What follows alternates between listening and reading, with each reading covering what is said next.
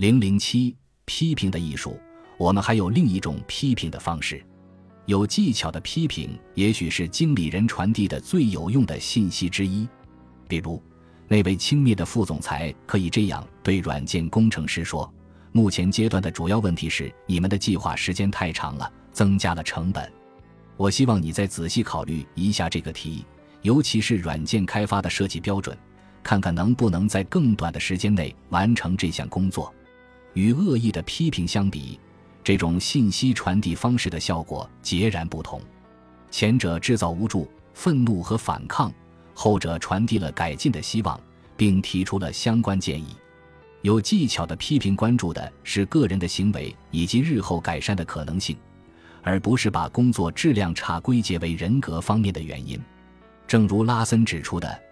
批评某人愚蠢或无能，这种人格攻击并没有批评到点子上，你一下子把他置于防守的地位，他再也听不进你让他改进的意见。拉森的建议显然和我们对已婚夫妇表达不满的建议是一致的。对于激励，如果人们认为失败是由自身无法改变的缺陷引起的，他们就会失去希望，不再努力。请记住，激发乐观主义的基本信念是。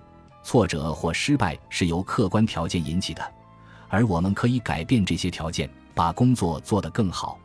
批评的艺术与赞扬的艺术有着千丝万缕的联系。由精神分析师转为企业咨询顾问的哈里·莱文森对批评的方法提出了如下建议。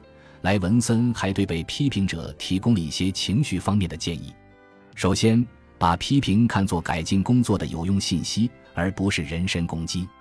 其次，警惕自我辩护而不是承担责任的冲动。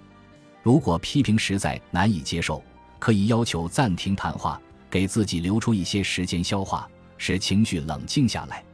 最后，他建议人们把批评看作与批评者进行合作、共同解决问题的机会，而不是采取敌对立场。所有明智的建议都可以作为已婚夫妇正确处理抱怨。避免对婚姻关系造成永久性伤害的建议，既适用于婚姻，也适用于工作。